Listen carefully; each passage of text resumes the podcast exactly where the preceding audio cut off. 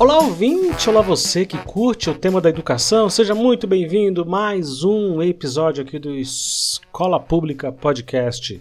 E hoje vou continuar aqui com o jovem e recém-professor Danilo e a gente vai continuar nesse bate-papo sobre profissões que desapareceram, profissões do passado que não existem mais.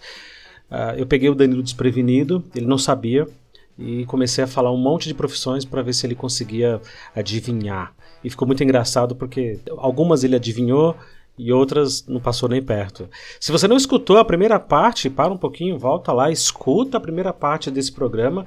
Ficou muito bacana e vamos lá, parte 2, é isso aí.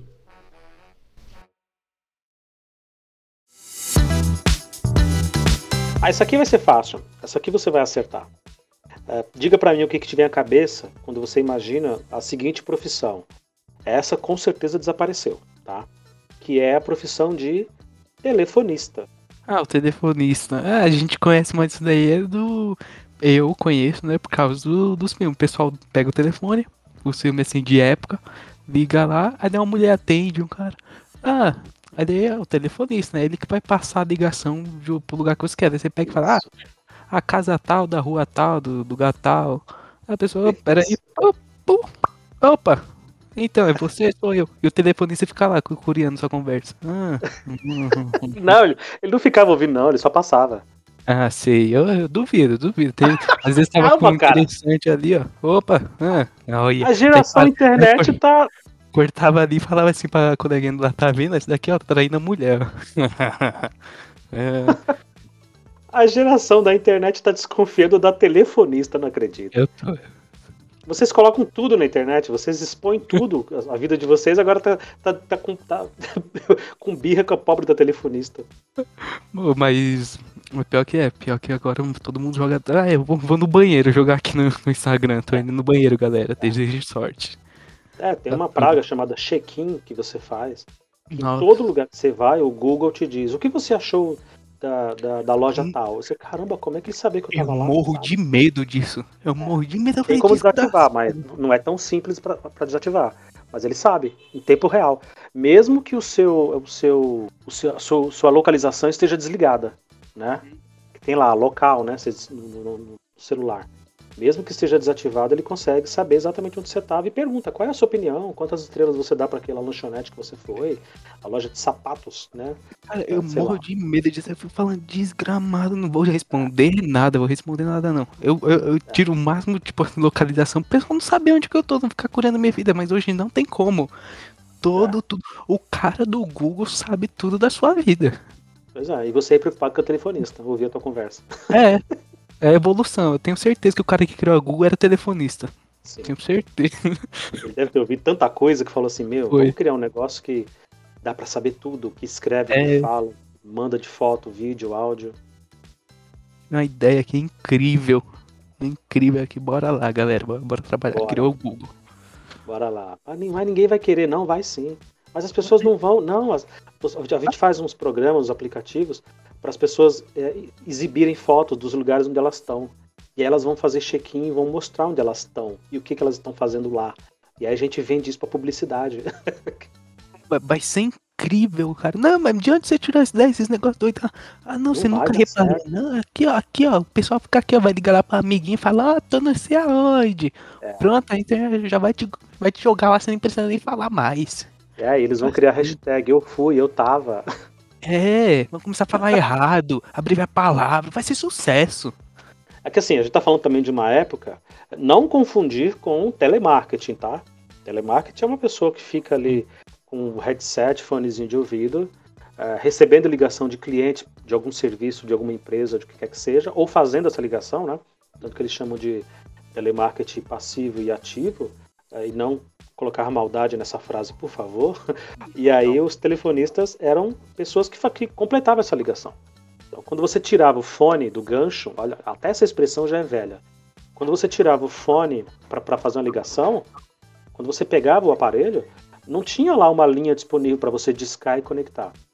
Essa, esse telefone chamava diretamente a telefonista, que ia para a central. Então, era para ela que você pedia, ah, eu preciso falar com fulano de tal, número assim, assim, assado e ela fazer essa ligação. Quando tivesse espaço, Porque era muito mais gente querendo ligar e pouquíssimas, pouquíssimas linhas, pouquíssimos ramais. Então, quando tiver disponível, o telefone tocava e falava, senhor, eu vou completar, vou completar a ligação. Ah, obrigado. Aí a pessoa completava e chamava lá no outro lugar. Era assim. Tá vendo? Isso é coisa que não aparece no filme. A demora que era pra você fazer a ligação. Não, às vezes você deixava lá a tarde inteira esperando, dependendo pro lugar que fosse. Se fosse internacional, então, mais ainda. Ah, aí você puxou aí o, o telemarketing, essa é daqui a, daqui a alguns anos você vai estar fazendo isso aqui de novo e falando assim, então, você lembra do telemarketing? E o É. cara vai falar, tá sumindo também telemarketing. Total, agora as máquinas estão substituindo, né? É uma chatice você ser atendido por um robô, mas as máquinas estão substituindo totalmente. Totalmente. Não, mas às vezes também é muito chato o pessoal de telemarketing liga pra você o dia inteiro, o dia inteiro. E eu acho que é chato pra quem liga, é chato pra quem atende, que elas também não aguentam mais telemarketing e a gente também não. É, e gente são profissões, assim como era o office boy na minha época, que pagam muito pouco, que remuneram muito pouco, porque eles exigem nada, né, de formação, de, de habilidade profissional. Exige só que você se disponha a ficar sentado ali ligando para casa das pessoas, para oferecer um produto ou para fazer cobrança, o que quer que seja. E, consequentemente, na hora que você remunera muito pouco, você atrai pessoas com zero especialização em qualquer coisa. É. É lógico que eu estou generalizando aqui, tá? Por favor, Uhum. estou Não, generalizando. também, também normalmente às vezes o- telemarketing, é que nem você falou, é mais pra um primeiro emprego, às vezes Uhum. também. É pra quem não tem experiência, às vezes. E aí você acaba atraindo pessoas que têm uma dificuldade terrível, um vocabulário horrível, é, uma dicção péssima. Tudo bem que isso não tem a ver diretamente com formação escolar, mas enfim. Ah, pessoas que, que não sabem se expressar corretamente. Né? E aí virou é, piada o gerúndio, né? De senhor, eu vou estar ligando, eu vou estar te conectando, eu vou estar enviando. A pessoa está sempre falando num, num futuro que, que não existe, né? Num tempo verbal que te machuca os ouvidos brutalmente. É, próxima profissão. Essa daqui também acho que você consegue matar, mais ou menos. Eu peguei, eu cheguei a ver esses caras trabalhando. Que é o vendedor de enciclopédias. Minha mãe já teve os enciclopédia. Ela já comprou de, de uns caras assim, batia porta em porta. Opa, opa, ô Dona Maria! Ô seu José! Quer uma enciclopédia aí, ó? Olha só, essa aqui fala das naturezas, ó, dos Amazonas, do, da história do mundo. Você ganha É. aqui, ó, uma, uma por 10, duas por 15.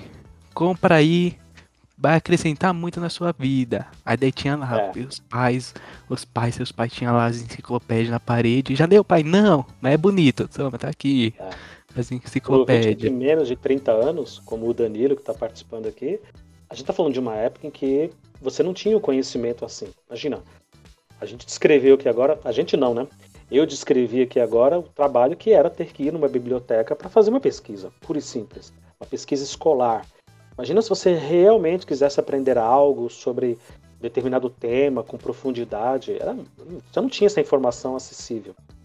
Muito, muito difícil.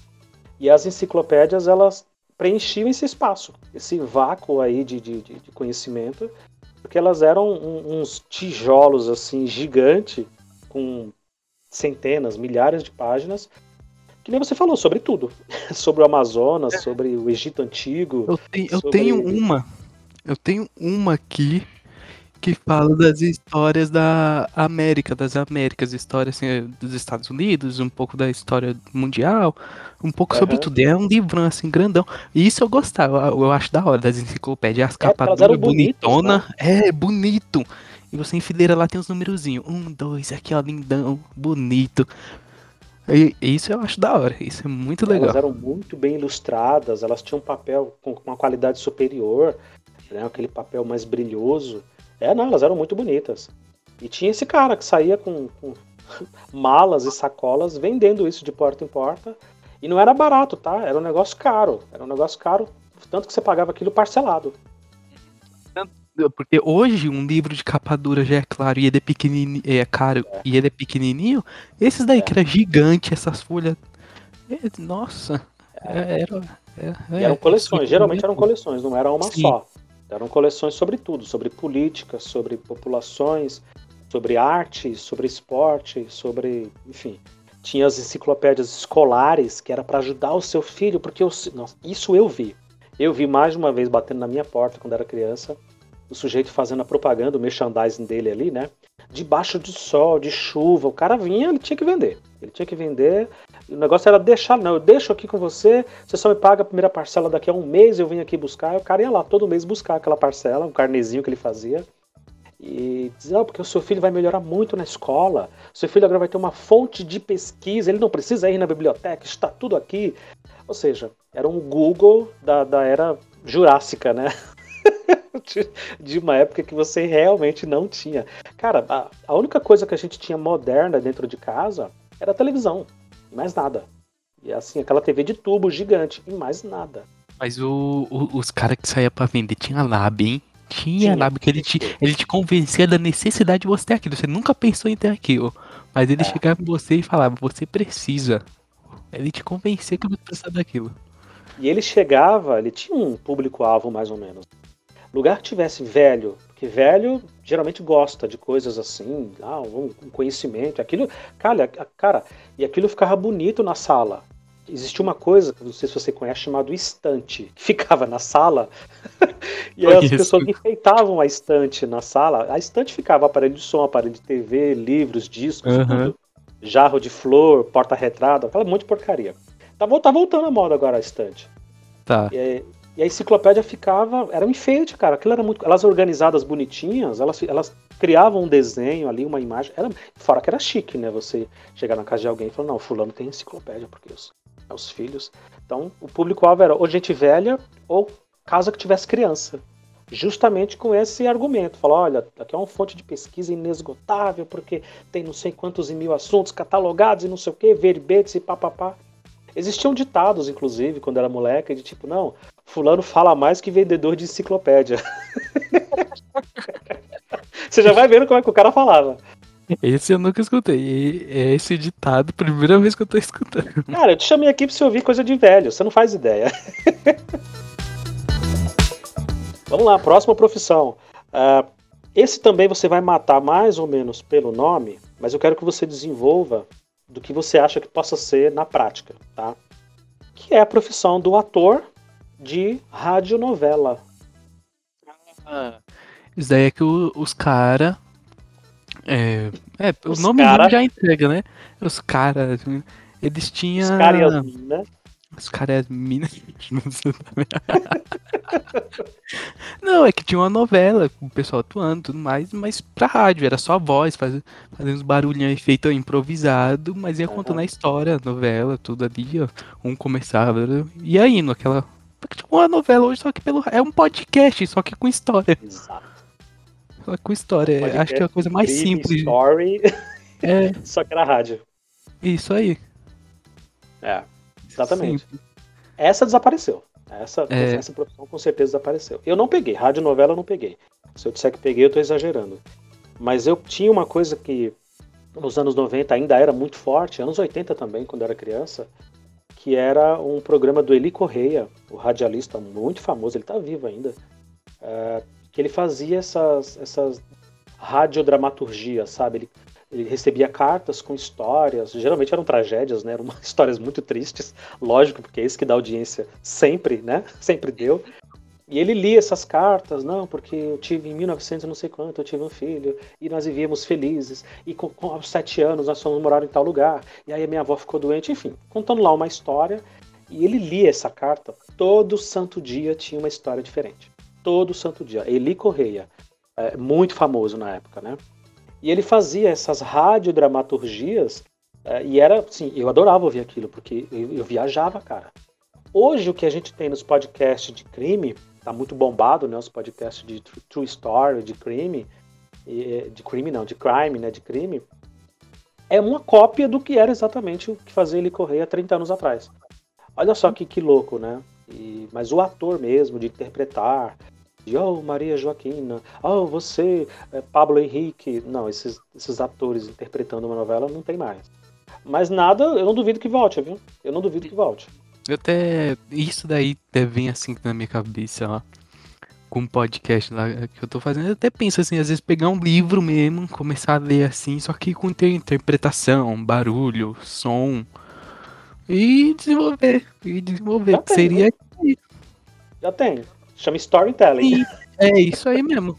Eu só não lembrava o nome. Eu tava aqui a falando. A pessoa só... lê o livro, ela, é. vai na, ela não só lê, ela vai narrando, mas tem uns, uns, efeitos sonoros, né? De chuva. Uhum. O que eu acho muito é. legal é quando o, as histórias que o Guilherme Briggs leu, já leu.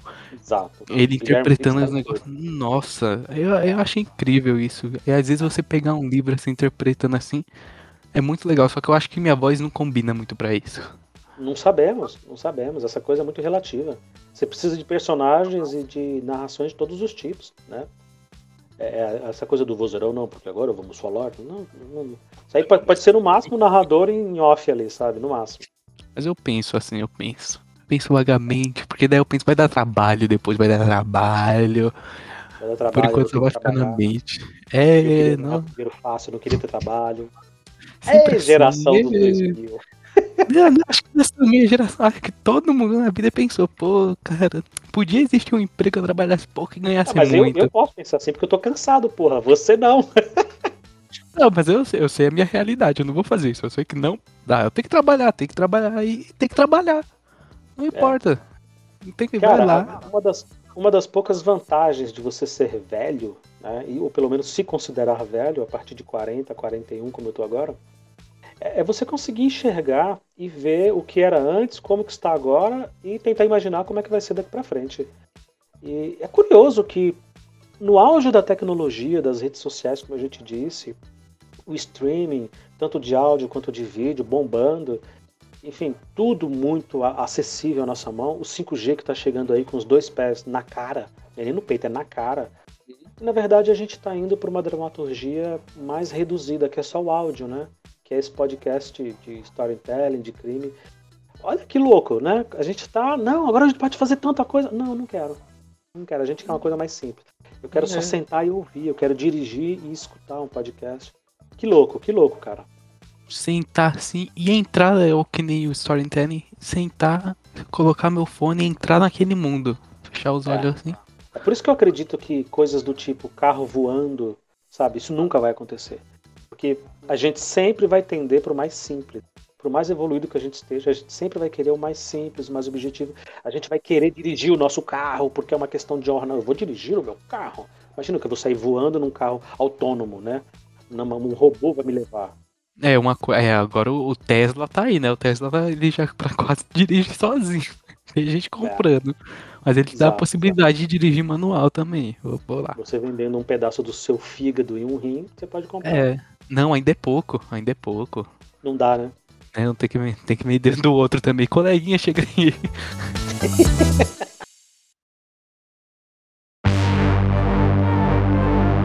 É, essa aqui eu quero, eu quero saber. Porque, ó, gravando com a Daniele, que é a minha parceira aqui no podcast, e ela já tem 34 anos, ela não sabia o que era. Você com 19 não vai saber. Acho muito difícil, mas vamos lá. Você sabe o que é, por exemplo, ou já ouviu falar, ou consegue imaginar o que seja pelo nome, um telegrama? Um telegrama? Ah, é aquilo lá que tinha aquela. que é, eles enviavam por código Morse. Aí a, a é. maquininha lá, o pessoal pegava e traduzia esse código Morse e colocava as palavras. Em palavras, você é. tinha lá o código. Aí é o telegrama. Toma, Daniele, tá vendo? O rapaz de 19 anos sabe, você não sabe. o Telegrama, eu expliquei isso em outro episódio quando a gente participou, porque ela ficou enlouquecida. Tinha a ver com código Morse ainda na, nessa, na nossa era. Eu não sei se, se, os Correios ainda enviam e recebem Telegrama. Deve enviar, com certeza. Porque deve ter louco para tudo quanto é coisa. Uh, Telegrama era uma carta muito sucinta, com duas ou três linhas no máximo, e uma mensagem muito rápida, tipo: Estou chegando de viagem na segunda-feira, no aeroporto de Congonhas às 19 horas. Ponto. Era aquilo. E cada quadradinho cabia uma letra e você tinha um número limitado de quadradinhos para escrever aquela mensagem. Você preenchia esse formulário, pagava no balcão a taxa, aí o rapaz ia lá dentro, digitava aquilo para a cidade aonde a mensagem tinha que ir. Do lado de lá, uma outra pessoa recebia aquela mensagem, colocava no papel, envelopava e o motoqueiro ia entregar. Ou, na verdade, aqui profissão que a gente está falando, o entregador de telegrama.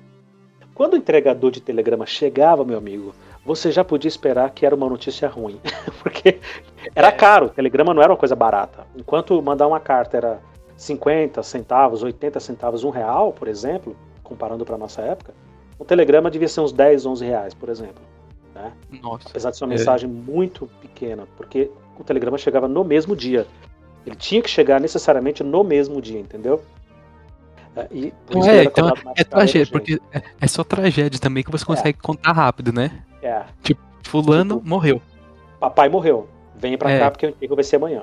Vem pra cá. é Quando é notícia boa, tipo assim, ah, o cara conseguiu um emprego por causa que ele não foi o quê? Ele foi lá, procurou não sei aonde, conseguiu encontrar pessoa. Aí ele quer contar a história toda quando é o sucesso. Não dá pra enviar um telegrama. Eu só conheço o telegrama por causa coisa de guerra. Eu gosto de coisa de guerra e Segunda Guerra eles usavam muito o telegrama. Era é o sinalzinho. Aí o cara, opa, oh, vão atacar não sei aonde. É por causa disso que eu conheço. Foi daí. Aí de tudo isso, né? Telégrafo, telegrama. Uhum. O telegrama, na verdade, ele é o papel impresso do telégrafo. Sim, Veio lá uma sim. mensagem do telégrafo, o cara imprime aquela, aquela mensagem, aí é o telegrama, né? O AMA uhum. aí entra como se fosse realmente uma impressão. Ah, é daí que minha palavra também lá do aplicativo de mensagem Telegram, não é? Uhum. É, exatamente, exatamente. Né? O aplicativo Telegram é inspirado diretamente nisso. Sim. Que é o Telegram em inglês, imagino, né? Uhum. É, eu acho que é isso também. É, é. O... Só que você tinha que combinar com os russos. Eu não sei se você já ouviu esse ditado. Precisa combinar com os russos. Tipo, não, nós vamos atacar, vamos fazer, vamos jogar uma bomba, vamos ganhar a guerra. Tá, mas precisa combinar com os russos, né? Eles precisam aceitar que vão perder, porque você está planejando aqui, mas o outro lado não, não, não tá sabendo disso. Então, uh, eu, por exemplo, me lembro de ter mandado um tele telegrama. A única vez que eu mandei um telegrama na minha vida, eu tinha 15 anos, uh, foi quando eu precisava. Eu fui embora. Eu morava com a minha mãe e eu fui morar com meu pai. Então eu estava vindo da Bahia, vim morar em São Paulo, para você ter uma ideia. E são três dias de viagem. O que foi que eu fiz? Antes de embarcar na rodoviária, mandei um telegrama pro meu pai. Pai, estou chegando tal dia e tal hora na rodoviária, vai lá me buscar. Mandei o telegrama, paguei e foi, né? Fui para a rodoviária, peguei o ônibus e passei três dias na estrada. Quando eu cheguei na rodoviária, logicamente, o meu pai não estava lá me esperando. Ele não fazia ideia que eu estava lá. Porque quando o telegrama chegou na casa dele, ele não estava na casa para receber. Então o telegrama chegou, o carteiro jogou lá na, debaixo da porta e foi embora. E meu pai não sabia da mensagem. E eu fiquei lá com o meu irmão, eu tinha 15 anos, que nem um idiota, esperando meu pai me buscar, parecendo um desenho animado, sabe? Você vai murchando, vai ficando lá sozinho e ninguém vai te buscar. Murchando e ficando fino, assim, dá um folha de papel. o, algumas horas depois ele foi buscar a gente porque ele, alguém comentou Alguém por telefone, que era uma coisa caríssima você fazer ligação interurbana. Cara, você consegue imaginar um mundo em que você ligar para um outro estado é tão difícil, é tão caro? Pois é, era assim naquela época. Tô falando aí de metade dos anos 90. Alguém ligou e falou: Ah, que legal, seus filhos estão indo para aí, né? E lá onde meu pai tava, ele tava passeando na casa de um outro parente, foi passar um feriado lá. E aí ele falou: Como assim? Não, eles embarcaram sexta-feira. Eita, nós, se eles embarcaram sexta-feira, eles já devem ter chegado na rodoviária agora. E aí ele correu pra rodoviária e a gente tava lá. Foi assim que ele descobriu. Ai, Telegram lá no chão. Telegrama. Não, e a gente foi para casa, ele me levou para casa depois da rodoviária e o telegrama tava lá. Aí foi aí que ele abriu o telegrama e falou: Ah, tá, você mandou um telegrama. E eu, é, caceta, te mandei. É que nem quando você mandou uma mensagem, hoje em dia seria que nem você mandou uma mensagem pra pessoa falando, tô chegando. Você chega lá, a pessoa te vê, nossa, você já chegou? Aí ela abre a mensagem, ah, é, você avisou. Então, cara, mas você veja como, que isso é, revolucionou. Eu tô falando de uma coisa que tem 25 anos só. Para você pode parecer muito pela sua idade, mas 25 anos é muito pouco, né? É, historicamente Não, eu acho pouco. Historicamente. É uma revolução é uma revolução muito grande, cara. Muito grande. Uhum. De você sair de um desencontro como esse, em que a minha família não foi me buscar na rodoviária porque o telegrama desencontrou, para você pegar o teu telefone, teu smartphone, o seu smartphone e conversar com qualquer pessoa do planeta.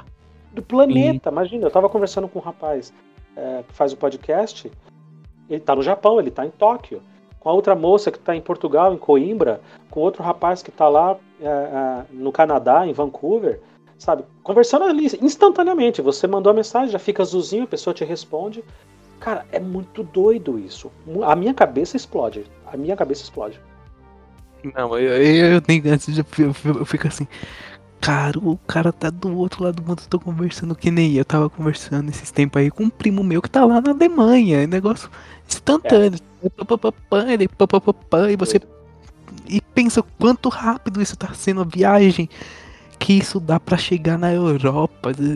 E antigamente, que você vai ler lá os livros, ah, viagem pra, pra Dom João VI chegar ao Brasil, durou uns três Nossa, meses. É vai mandar uma mensagem três meses, você pensa.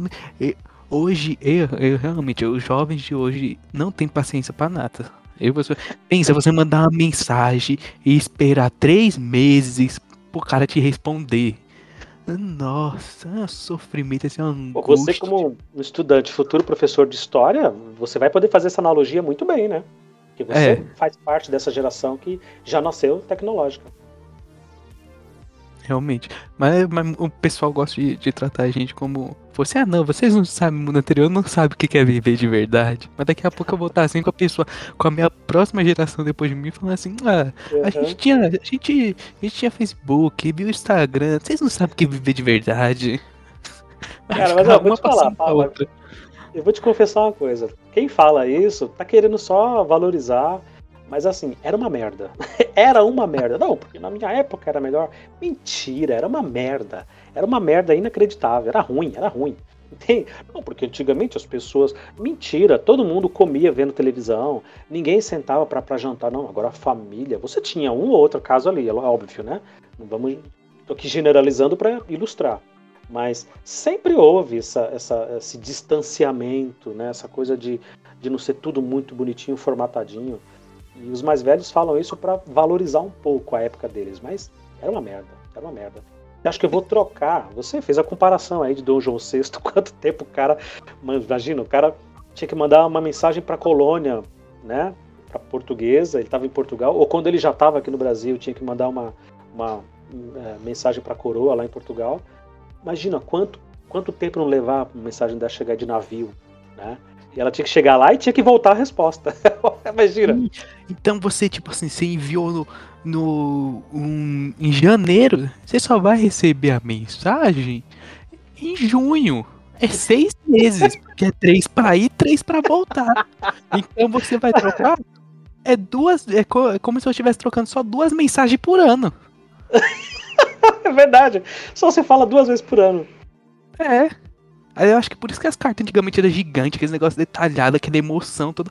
Porque o cara tinha é. que contar três, seis, seis meses passado de uma vez.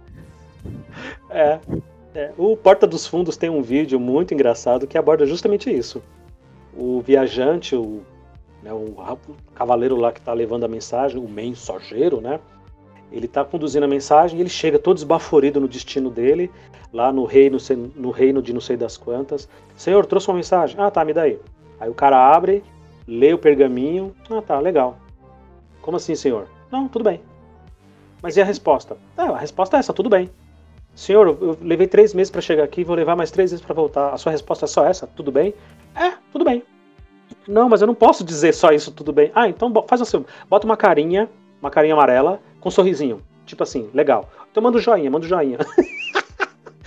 é isso, tipo, você não é. pode né, dar uma resposta tão resumida, tipo, ok.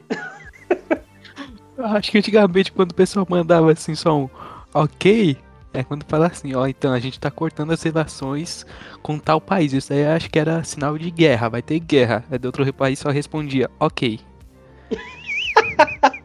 era assim. É. E as guerras deviam demorar para começar, deviam ser uma coisa chata, Nossa. enfadonha, né? Porque fala assim, ah, tal, tal, tal nação está dizendo que vai invadir as nossas terras, senhor. Aí você tinha Não. que mandar toda uma resposta para levar três meses para chegar lá. Aí depois a outra contra-resposta, até realmente a batalha acontecer. Era um negócio muito chato. E não tinha carro, então, tipo assim, tipo que nem a Guerra dos 100 Anos, que durou mais de 100 anos, durou 100 anos, porque... porque tá explicado, não... né? É, pronto. 90 anos, na verdade, foi só para as mensagens chegarem. Demora mais três meses para as forças se mexer, assim. Fala, vamos lá, caminho. ai, ai.